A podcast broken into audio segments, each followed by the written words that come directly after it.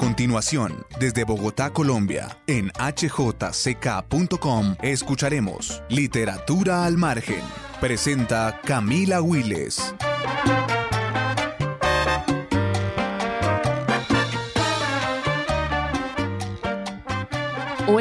Bienvenidos a Literatura al Margen. En este episodio tenemos un invitado de lujo para cerrar ya este año 2020 que nos trajo muchísimas más preguntas que respuestas sobre el tiempo, sobre el hogar, sobre la permanencia y de eso vamos a hablar en esta entrevista con Leonardo Padura el escritor cubano que puede ser, sin temor a equivocarme, una de las voces más importantes de toda la literatura en habla española. En este momento él acaba de publicar su última novela que se llama Como polvo en el viento, su más reciente novela, no su última. Esperamos que no sea la última. Como polvo en el viento, publicada por el sello Tusquets. Así que esta es la entrevista que hicimos con Leonardo Padura.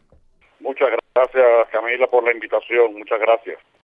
Leonardo, vamos a hablar de obviamente tu última novela como Polvo en el Viento, de muchísimas más cosas, pero yo quiero que empecemos por el principio y es a mí, digamos, me, este año he pensado mucho sobre el tema de la casa y del hogar, porque, bueno, hemos estado confinados muchísimo más tiempo. Por ejemplo, aquí en Colombia fuimos uno de los países que guardó cuarentena durante más tiempo en todo el mundo y vos sos una persona que nació en un barrio que además fundado por tu apellido, es decir, por tus antepasados, Mantilla, que ahora es como antes era de la periferia de La Habana y ahora hace mucho más parte de la ciudad. Tuviste tus primeras novias ahí, tus amigos, tu familia, tus libros fueron escritos en ese barrio y yo sí quisiera saber ese, ese concepto de hogar y esa cosa de casa, ¿qué significa para Leonardo Padura? La, noción de, que necesitábamos esto marginarnos, encerrarnos un poco entre cuatro paredes y, dentro de nosotros mismos, ha sido algo que, nos sorprendió, nos sorprendió y hemos tenido que, aprender a, recuperar mm, determinadas nociones que, bueno, en, una, en otra normalidad en la, en la que vivíamos, pues se habían ido desgastando porque, porque nada, no era necesario conservarla y ahora de pronto hemos tenido que, volver a, la casa, ¿no? Y, sentir mm, la importancia de, este de este sitio en el que uno mm, tiene eh, los afectos más, más cercanos y donde y donde debe tener eh, las cosas más, más necesarias. No siempre ocurre así, eh, lamentablemente. En el caso mío, mm, como, como escritor, pues todo este proceso no ha sido especialmente drástico porque eh, el escritor necesita eh, eh, del aislamiento, necesita de la soledad para, para hacer su trabajo. Y, realmente lo he aprovechado mucho, he aprovechado mucho este tiempo, mm, pero siempre entiendo que, me faltan cosas, me faltan cosas como esa posibilidad de, reunirme con los amigos, la posibilidad de viajar, de hacer una parte de este trabajo que, que, estamos haciendo ahora por un teléfono, tal vez hacerlo de manera presencial, eh, porque me gusta mucho, es una parte de, mi trabajo que, yo disfruto yendo a lugares, viendo gente, mm, hablando, eh, saliendo, y, bueno, esa, esa parte de ese espíritu gregario que, además en el Caribe, eh, como ustedes saben, porque tienen ahí a, Cartagena y a Barranquilla, que los caribeños, los costeños mm, colombianos son tremendos, pues saben que, es una parte también integrante de nuestra cultura, de nuestra forma de ser, y, hemos tenido que, limitarnos todavía hoy. Nos hemos limitado tenemos que limitar eh, con respecto a determinadas actitudes y maneras de, comportarnos y seguir un poco dentro de la casa. A mí digamos que esto que acabas de decir me, me alimenta más esa idea de pasar mucho tiempo, digamos, en un mismo lugar, en una misma casa, vos sos escritor y obviamente en los últimos 30 años te la pasas obviamente viajando y conociendo y en conversatorios y en charlas, pero siempre has vuelto a tu hogar, a esas raíces que son sumamente profundas porque son las raíces de tus abuelos, de tus, o sea, de todos tus antepasados. ¿Qué significa eso de volver siempre a la, a la casa, de quedarse en ese mismo lugar a pesar de que te muevas por todo el mundo? Sí, eh, a ver, yo creo que tengo un, un sentido de, pertenencia muy fuerte y, yo siento que pertenezco a este lugar. Hay un elemento que, que es muy, muy, muy importante en esa, en esa relación. Es que, bueno, mi padre eh, murió hace seis años, pero mi madre eh, sigue ahí, aquí en esta, en esta casa, eh, con sus 92 años, está leyendo mi novela, por cierto, como es bastante voluminosa, no, no ha podido terminarla, va leyéndola poco a poco. Y, y eso hace que, que todavía sienta eh, esto como, como la casa de siempre, como, como la casa de, de la familia, como el lugar donde yo nací, donde vivo, donde, bueno, eh, ya va a ser eh, ahora el 27 de diciembre, va a ser 30 años que, que estoy casado con mi esposa Lucía y, y los hemos vivido esos 30 años aquí. Eh, es decir, que, que, este lugar mm, es el lugar donde yo he desarrollado eh, todo lo que soy. Mi trabajo como escritor lo he hecho, lo he hecho aquí. Primero trabajaba en la, en la sala de, del pequeño apartamento que, que construí sobre la casa de, de mis padres. Ahora tengo un estudio mucho más mm, confortable y más apropiado para, para el trabajo. Pero, pero volver aquí es, es volver a conectarme con Cuba. Yo creo que ese es un concepto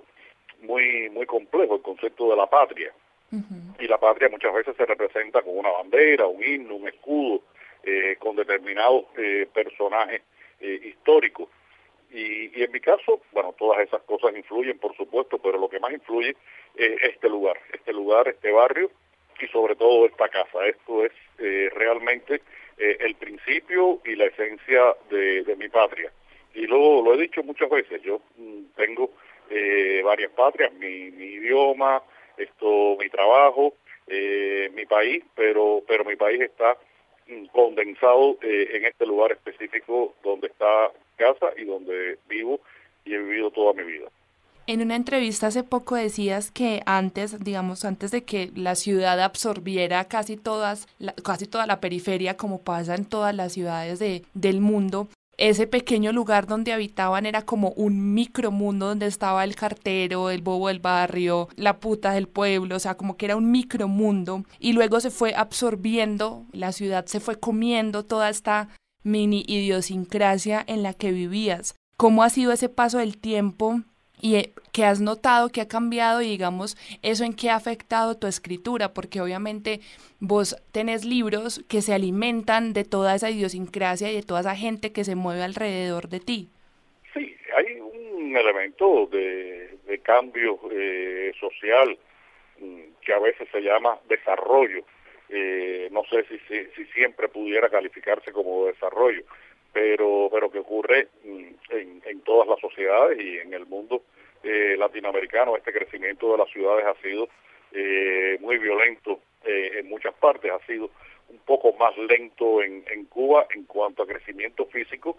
pero no en cuanto a, crecimiento de, de, de las personas y de las relaciones entre la, entre las personas.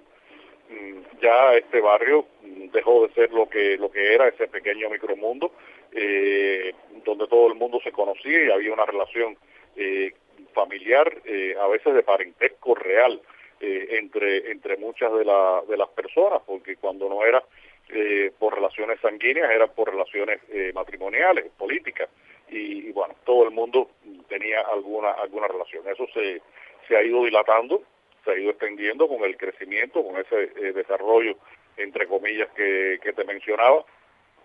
pero de todas maneras sigue siendo un lugar donde a mí me, resulta muy fácil conectarme con, con la realidad.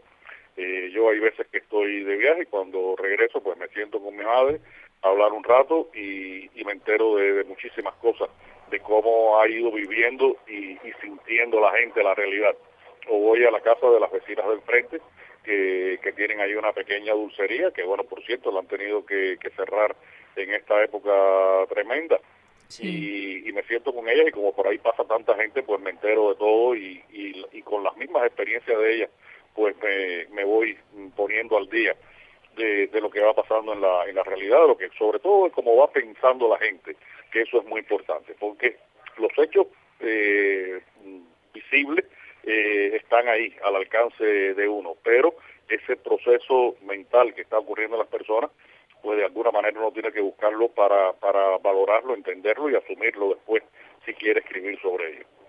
Digamos, esa visión la tienes ahora que eres un hombre adulto y que puedes, digamos, entender todas estas como estos procesos de pensamiento que además acaban de que acabas de mencionar y que además tienen un propósito que es la misma escritura, pero el niño Leonardo Padura con una mamá católica y que no es un secreto, bueno, que lo has dicho además, se ha contado muchísimas veces que tu mamá era católica y tu papá era masónico, ¿cómo decantó esas dos filosofías o esas dos formas de enseñanza sobre la vida? ¿En qué quedó ese niño que veía una Cuba en un momento muy próspera cuando tenía el dinero de la Unión Soviética, luego entra el periodo especial, cómo se convirtió y cómo se formó ese, ese niño y luego ese adolescente y ahora el hombre que es Leonardo Padura. Creo que, es un proceso que tuvo un desarrollo eh, normal, natural, hasta, hasta cierto punto y, que, lo excepcional eh, fue como una fue como una sorpresa. Yo pues nada, me crié en este barrio eh, jugando pelota, béisbol, con, con mis amigos, eh, haciendo lo que nosotros acá en Cuba llamamos mataperrear. Eh, el mataperro es ese que anda por la calle con un palo, eh, cazando lagartijas y haciendo, mm, robando mangos en, la, en los patios de, de los vecinos. Mm, absolutamente normal y una niñez que fue realmente muy muy feliz y en la que bueno asumí eh, de una manera muy profunda los códigos de ese catolicismo de mi madre, de la práctica de la caridad católica, de eh, la, eh, la, la, ética masónica de mi padre, con la práctica de la fraternidad, pero incluso de una manera curiosa, porque ni soy eh, creyente ni me hice masón. es decir, esos son elementos que, componen mi comportamiento y, mi mirada social, y ética con respecto a, la, a la realidad, pero no de una forma de una militancia activa y de una pertenencia, porque no he sido militante ni he pertenecido nunca a ningún grupo, a ningún partido, a ninguna religión. Eh, en fin, que mm,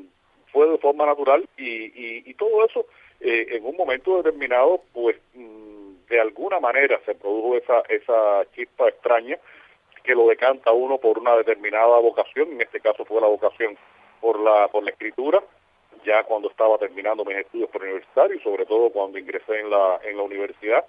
y, me di cuenta que, que ya yo era de alguna forma la persona que estoy y que lo que he hecho es, bueno, vivir según esos códigos que, que aprendí mm, siendo niño y que trato de practicar todavía hoy. Eh, ser mm, fraterno, eh, ser caritativo, sin que eso signifique eh, que voy por ahí repartiendo limosna ni mucho menos, eh, y tener eh, un sentido de responsabilidad civil ante mi trabajo y ante la sociedad en la que vivo. Leonardo, ahorita vos mencionaste una palabra, eh, dos palabras, digámoslo, que son importantes y que me gustaría traer de nuevo, y es la patria, ¿no? El concepto de patria, y que lo decías, es una bandera, o puede ser un himno, o puede ser una persona. Y en estos momentos, en todo el mundo, se están luchando, y yo creo que en toda la historia, a través de toda la historia del ser humano, se han perdido y se han ganado vidas por ese concepto de, de la patria, ¿no? Pero en este momento en especial, estamos en dos bandos casi en los buenos y los malos para los unos y para los otros, por ese concepto de patria. Ahora que han pasado años, que has leído, que has conocido, ahorita vamos a hablar un poco de esa historia de Trotsky, ¿en qué ha cambiado para vos ese sentimiento de, patriotismo?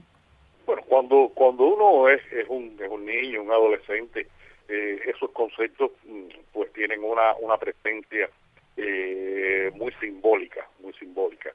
Eh, recuerda que, bueno, siempre que vamos a, la escuela eh, cantamos antes de entrar el himno nacional, eh, saludamos la bandera. Eh, yo creo que eso es casi casi universal, por lo menos en el mundo occidental eran prácticas muy extendidas. Y, bueno, acá en Cuba, por supuesto, también se, se practicó y con el hecho de que había habido una revolución socialista y que había toda una hostilidad por parte de los Estados Unidos hacia Cuba, todo eso fue mm, alimentando ese, ese patriotismo que a veces eh, rozaba el nacionalismo o roza el nacionalismo. Eh, en, mi, en mi caso, pues ya después yo, yo lo asumo, sobre todo como la pertenencia a una cultura. Yo creo que yo soy cubano, que pertenezco a la patria cubana porque pertenezco a esta cultura. Esta cultura tiene que ver con todo, con todo. Tiene que ver, eh, como te mencioné ahorita, eh, una de, las cosas que más me gustaba hacer a mí es jugar al béisbol, a la pelota, eh, y desde la manera en que entendemos la pelota hasta eh, en la forma en que utilizo la lengua española según la norma lingüística cubana y específicamente la norma lingüística habanera. Yo creo que todo eso forma un concepto de cultura a la cual yo pertenezco y que, y que es eh, para mí eh, la mejor representación de la patria. Los cubanos somos cubanos porque pertenecemos a una cultura que es la cultura cubana, que está fundada, como sabes, eh, a partir de muchísimas mezclas, de muchísimos mestizajes, de, presencias muy diversas que se fueron fundiendo, se fueron fraguando en, en, un bloque específico que es esa, esa cultura nacional que existe desde, desde principios del siglo XIX, se fundó, ahí ya se, se hizo patente la, la existencia de esa cultura eh, propia a principios del siglo XIX y de la cual formamos parte todos los cubanos que hemos sido desde entonces. Vos empezás, Leonardo, a leer con ferocidad, ¿no? Comienzan a llegar libros a La Habana, comienzas a comprarlos, a leer y a volverte un lector apasionado además. Y digamos que aquí en Colombia, pues yo soy de Medellín, pero vivo en Bogotá y uno está, digamos, como conectado con las otras regiones. Cuando las personas son isleñas, me lo decía un amigo que es de San Andrés, pues digamos que la tierra firme o el, o el otro, la otra forma de, de territorialidad es muy ajena. ¿Cómo fue descubrir esos otros mundos a través de la Odisea y cómo fue viajar en ese momento de tu vida y empezar a abordar el lenguaje del que me acabas de hablar, además de una persona que está rodeado de agua y que sabe que muy lejos hay otra tierra firme y estas historias llegan a él. Sí, eh, recuerda que el libro anterior que, que publiqué mm, eh, se llama Agua por todas partes. Es un libro donde reúno artículos y ensayos y donde hablo mucho de ese fenómeno de la, de la insularidad. La insularidad geográfica eh, que puede convertirse en una insularidad cultural también y, bueno, el, el isleño, eh, los que vivimos en territorios así limitados, vemos el mundo desde una perspectiva distinta de los que viven en los, en los continentes, eso sin duda. Eh, es una manera diferente de, entender la, la relación con, con los otros, porque ese territorio limitado, bueno, también hace que, que las relaciones sean mucho más coherentes eh, que la que puede existir en, en un país con mayores dimensiones ubicados en un continente. De todas maneras, eh, pienso que, que, la relación de, del escritor en cualquier parte del mundo con, con el resto de, de, ese mundo ancho y ajeno, como decía eh, José María Argueda, tiene que ver con la manera en que asuma la universalidad. Eh, yo creo que la condición humana es, es una, es universal, y los comportamientos de las personas pueden ser muy similares en contextos y circunstancias muy similares con independencia del lugar geográfico, de la cultura, eh, de, muchos elementos que, que, identifican a ese, a ese ser humano. Y, cuando dije la cultura me, di cuenta de que estaba siendo eh, un poco inexacto, porque tal vez los comportamientos que podamos tener, por ejemplo, por ejemplo, los latinoamericanos, los que pertenecemos a la cultura occidental, eh, ante determinadas mm, situaciones, coyunturas, pueda ser distinta a la que tenga alguien que venga del mundo oriental, eh, porque bueno, son eh, culturas que, realmente tienen una enorme, enorme diferencia. Eh, tratar de entender a, esas personas puede ser muy complicado, pero bueno, tratar de entender a, un colombiano o a un mexicano o incluso a un europeo puede resultar más factible porque existen vasos comunicantes culturales y en definitiva yo creo que la cultura occidental eh, desde los griegos hacia acá, eh, tiene mm, una, densidad en la cual eh, nos refugiamos, partiendo, en el caso nuestro, que hablamos lengua española, una lengua romance, de un idioma mm, que, tiene comunicación con una gran cantidad de, de personas en el, en el mundo. así que yo siento que, que hay diferencias, pero también hay maneras universales de entender y de asimilar las experiencias de, la vida en cualquier parte del mundo. Leonardo, es inevitable y además no sería exagerado decir que vos sos una de las voces latinoamericanas y en español más importante en este momento, pero detrás de eso y del éxito y la publicación de libros, eh, que es un tema que ahorita vamos a tratar, yo quisiera que habláramos del concepto del fracaso. Yo supe que vos, por ejemplo, de niño quisiste jugar al, al, béisbol profesionalmente, que te gustaba de verdad, que fuiste periodista, escribiste y luego el periodismo además te llevó a esa forma narrativa y a decir, de esta es la forma en la que quiero escribir. Pero Leonardo Padura ¿cómo ve el fracaso hoy que podría decirse que es uno de los autores más importantes de nuestra región? Mira, hace un tiempo yo entrevisté a, un sabio, eh, un señor que, conocemos en, casi toda Latinoamérica y que, que tiene opiniones y obras muy importantes, que se llama eh, Rubén Blades. y Rubén me decía en una entrevista, la definición del fracaso es no intentarlo. Eh, y yo creo que ahí está todo. No, no siempre podemos lograr lo que nos proponemos porque, porque es imposible. Y, bueno, yo mm, no tuve éxito como, como jugador de béisbol y, y, mira, no, nunca aprendí a bailar, por ejemplo, lo cual eh, puede considerarse un tremendo fracaso tratándose de un caribeño. Pero, pero bueno, uno tiene que, que asumir las capacidades y las posibilidades de uno y haberlo intentado por lo menos. Yo intenté lo del baile, te lo juro que lo intenté, pero no, no pude. Tengo una descoordinación eh, entre los pies y el cerebro que es algo eh, realmente lamentable. Pero bueno, mm, eh, uno va perfilando intereses y si tiene suerte pues encuentra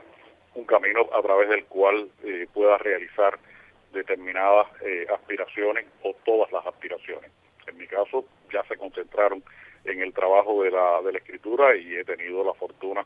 de que mis libros se hayan publicado, se hayan distribuido eh, en muchos países, en muchas lenguas, eh, de que haber obtenido premios que ni siquiera soñé que alguna vez podía eh, alcanzar. Así que, bueno, me siento satisfecho en ese sentido y para nada frustrado por no haber podido ser un jugador de béisbol, aunque me hubiera gustado muchísimo, muchísimo haber estado en el Estadio de La Habana y haber decidido un partido importante de mi equipo, los Industriales de La Habana.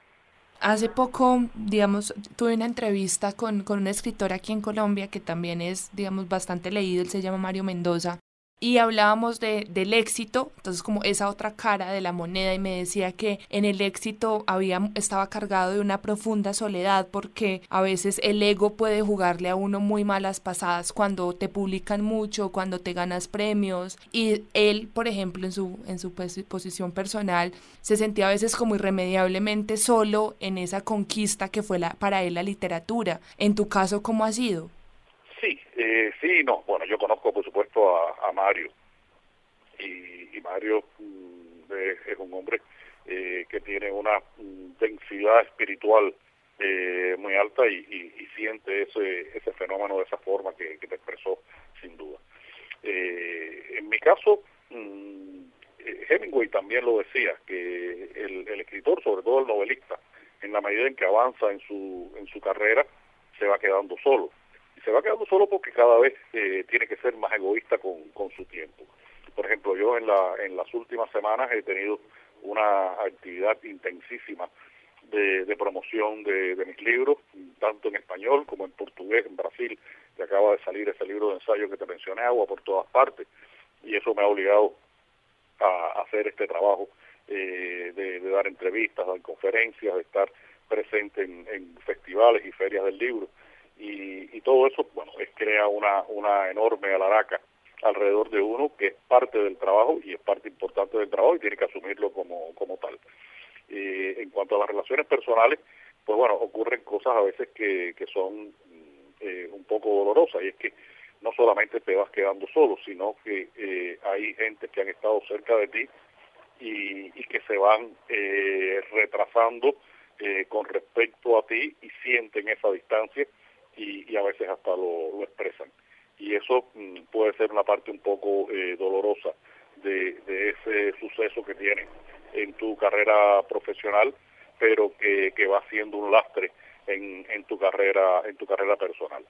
eh, en tu vida personal, perdón. Y tienes que, asumirlo de, de la mejor manera, tratar, mm, por supuesto, yo en mi caso, eh, para nada, para nada siento que he triunfado, yo mm, siento que he tenido eh, éxito con algunas de las cosas que he hecho, pero eso no garantiza, por ejemplo, que la próxima novela que yo vaya a escribir eh, la pueda escribir de la mejor manera. Ese es un problema que tengo, que estoy teniendo ahora mismo. Estoy empezando a escribir una novela y tengo muchas dudas, muchas dificultades para ese, ese arranque donde se deciden tantas cosas del libro.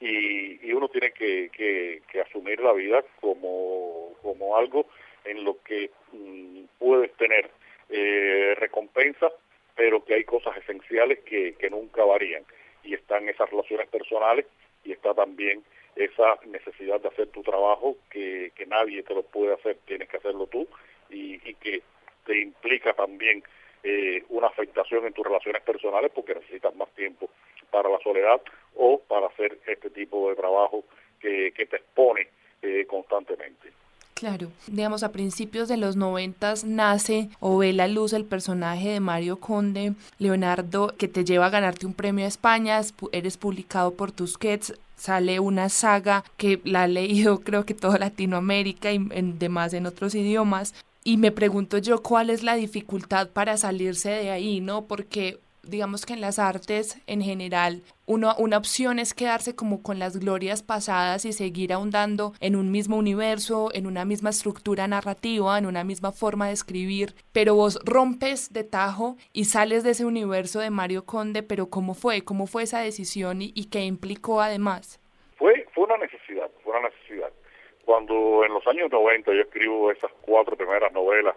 que de la serie que se ha llamado Las Cuatro Estaciones, eh, Pasado Perfecto, Vientos de Cuaresma, Máscaras y Paisajes de Otoño,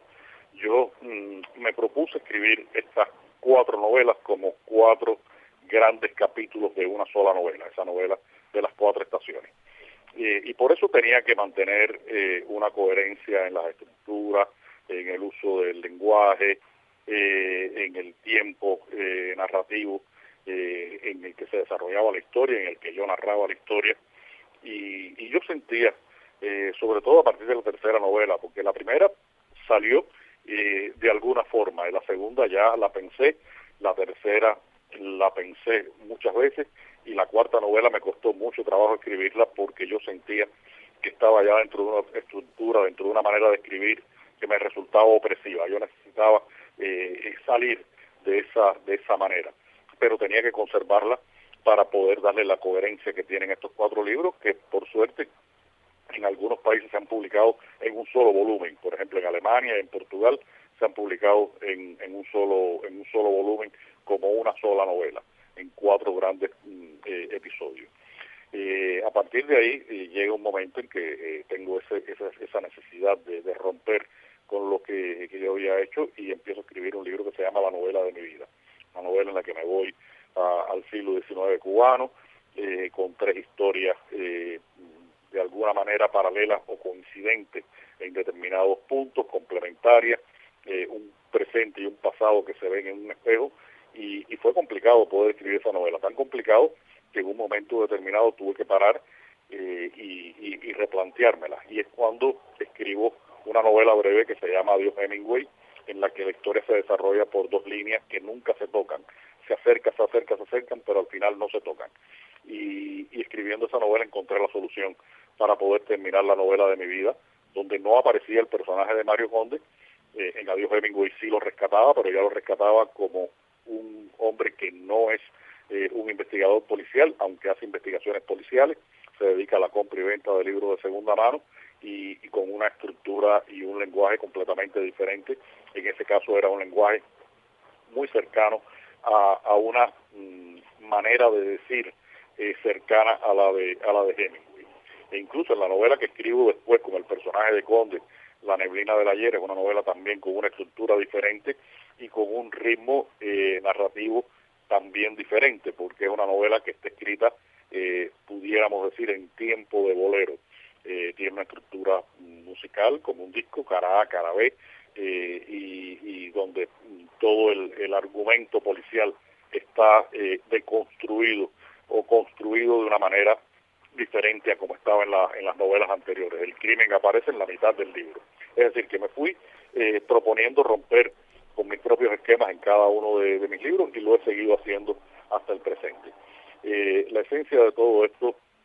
Camila, es que eh, yo trato de retarme con cada nuevo libro que escribo. Trato de que ese libro sea un reto, que no sea un libro hecho desde la complacencia o desde el hallazgo, sino desde la búsqueda y el encuentro, eh, que siempre implica un riesgo, implica, como te digo, un reto, y es lo que he tratado de mantener. Hemingway decía que el escritor debe tener siempre activado el detentor innato de mierda. Y, y yo trato de tenerlo siempre bien aceitado y bien dispuesto para que me diga cuando empiezo a escribir mierda eh, y, y, tener mucho cuidado de no hacerlo. Eres bueno borrándote, es decir, como leyendo y decir, no, esto no sirve para nada, esto es mierda, y borrarlo con tranquilidad o eres apegado a tus propias palabras. No, no, tienes, tienes que ser despiadado con lo que escribes. Eh, Rulfo decía que se escribe eh, con el hacha, más que con el lápiz. Y, y, creo que tenía razón. Tienes que ser muy despiadado y tener un espíritu autocrítico muy elevado si quieres escribir bien. Si eres condescendiente contigo mismo, pues estás perdido como, como escritor.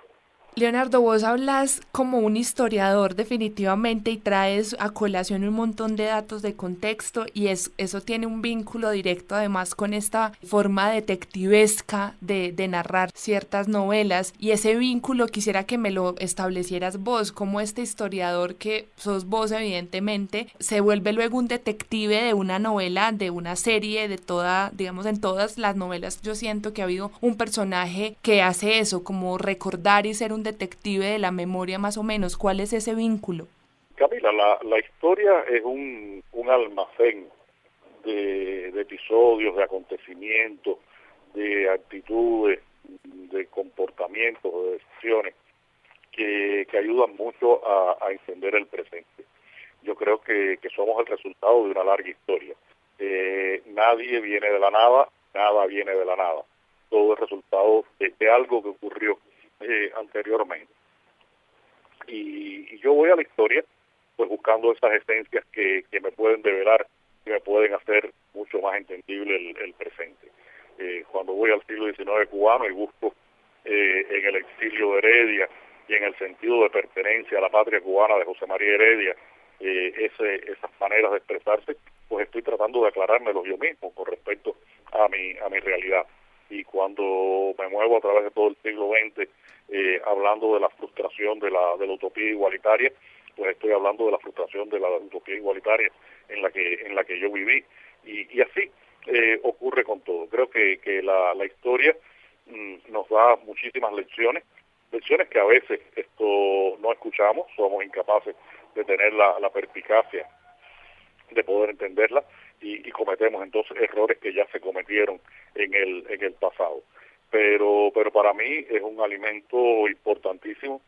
a la hora de escribir y sobre todo a la hora de, de entender la, la realidad en la, en, la que, en la que yo vivo y la manera en que yo puedo expresar y, y sacar análisis y conclusiones de esa realidad. ¿Cómo nació como polvo en el viento estas dos protagonistas tan distantes entre sí mismas a pesar de su lazo natural e irreversible como es el lazo que uno tiene con su madre? ¿Cómo nace esta novela? Esta novela tiene varias fuentes que, que la alimentan eh, y, que, y que de alguna manera fueron eh, estableciendo ahí una relación, una manera misteriosa, porque la, la idea de escribir una novela de dónde sale la idea de escribir una novela es para mí uno de los grandes misterios de la, de la creación.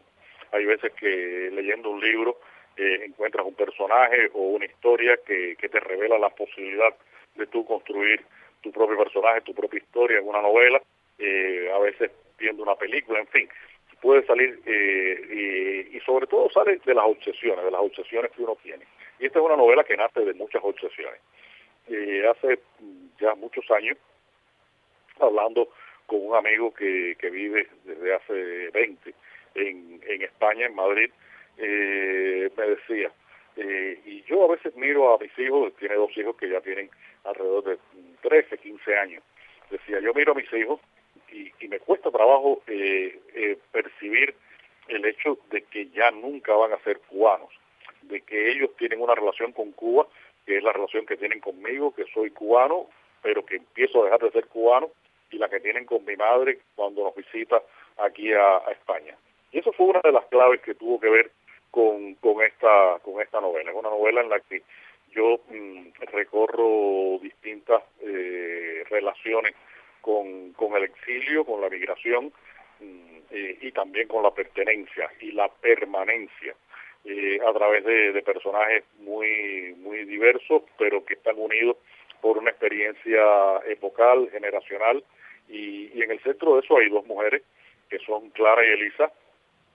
que son dos personajes que me costó mucho trabajo poder escribir, poder definir, mm, sobre todo por ese carácter femenino que tienen eh, las dos, que, que para mí ese, ese otro de los grandes misterios de la humanidad, eh, las mujeres, el pensamiento de las mujeres, porque, porque bueno, evidentemente tienen unas características que tienen que ver con, con su sexo y con su condición eh, femenina que, tiene que ver con, la maternidad y con toda una serie de, elementos que, que, la caracterizan y por eso son dos sexos diferentes y se habla a veces incluso de sexos opuestos.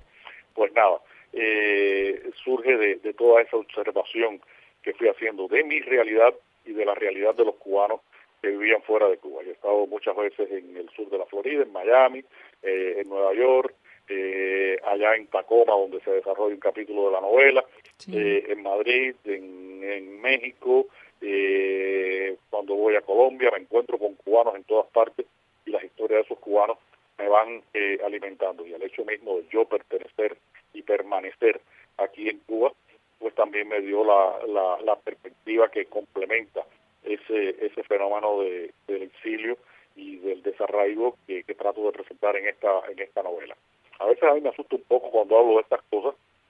porque la gente que me escucha puede pensar que se trata de una novela eh, farragosa de test eh, y, nada de eso. Todo esto que estoy hablando se desarrolla a través de historias personales muy fuertes. Creo que son historias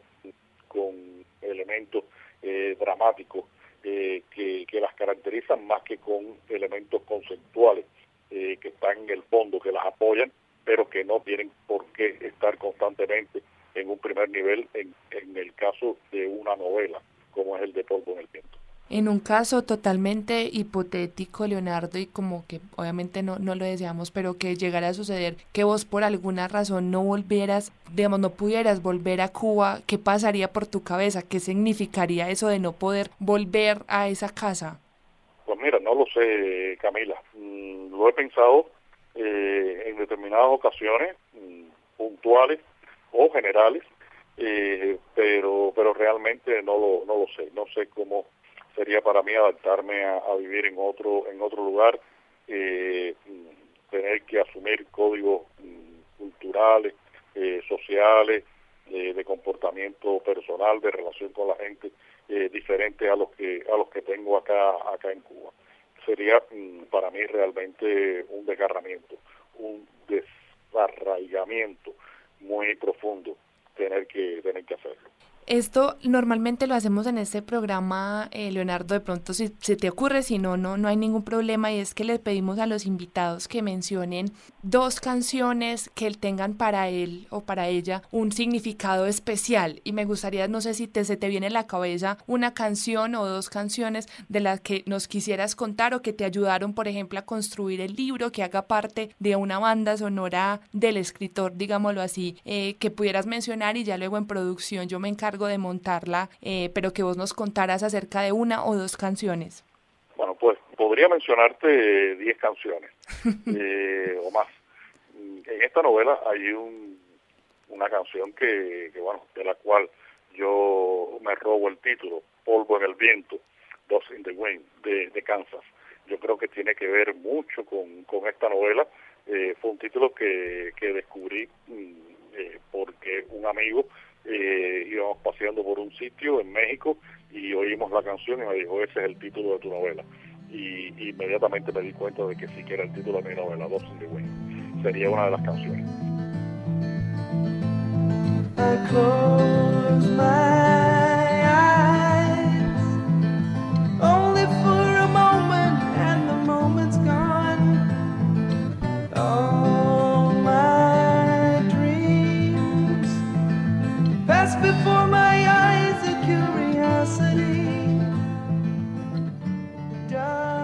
Mencioné ahorita, un filósofo, un hombre muy sabio, que se llama Rubén Blades, eh, la otra canción pudiera ser perfectamente Maestra Vida, porque creo que es una canción en la que Rubén habla de, de, cómo puede construirse la vida y cómo la vida eh, se te puede torcer o se te puede arreglar en determinadas circunstancias. Creo que sería bonito tener una canción en inglés y una en español para acompañar el programa. A tu escuela llegué sin entender por qué llegaba. escalones encuentro mil caminos y encrucijadas y aprendo mucho y no aprendo nada.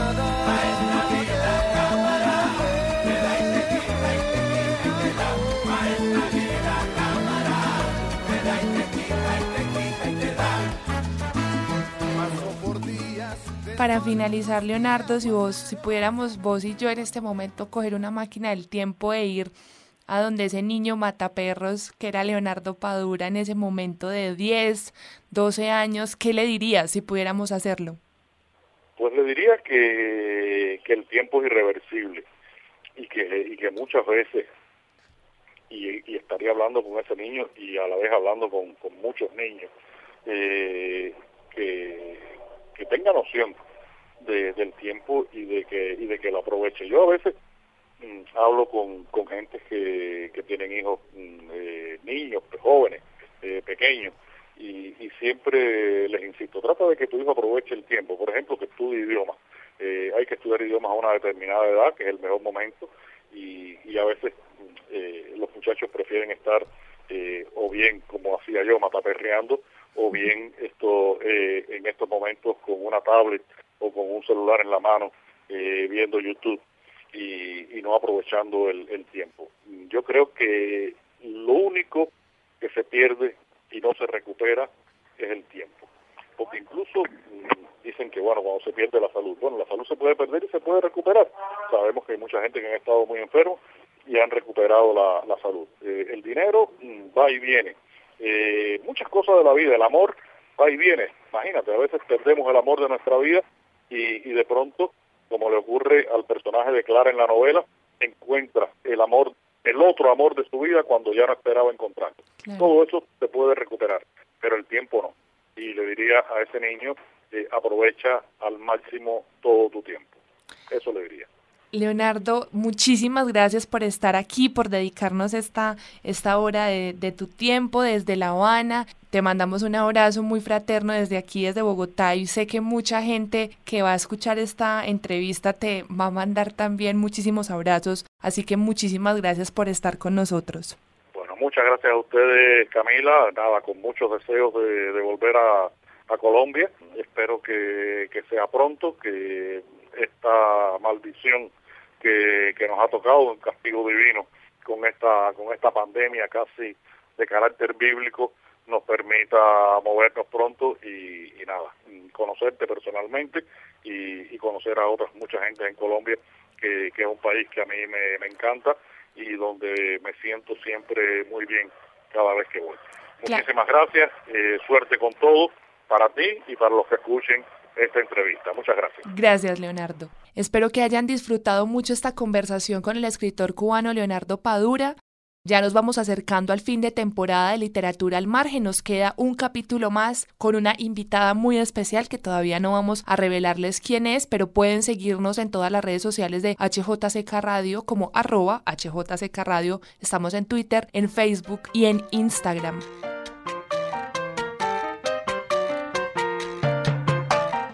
Hemos escuchado Literatura al Margen. Presentó Camila Wiles desde hjck.com en Bogotá, Colombia.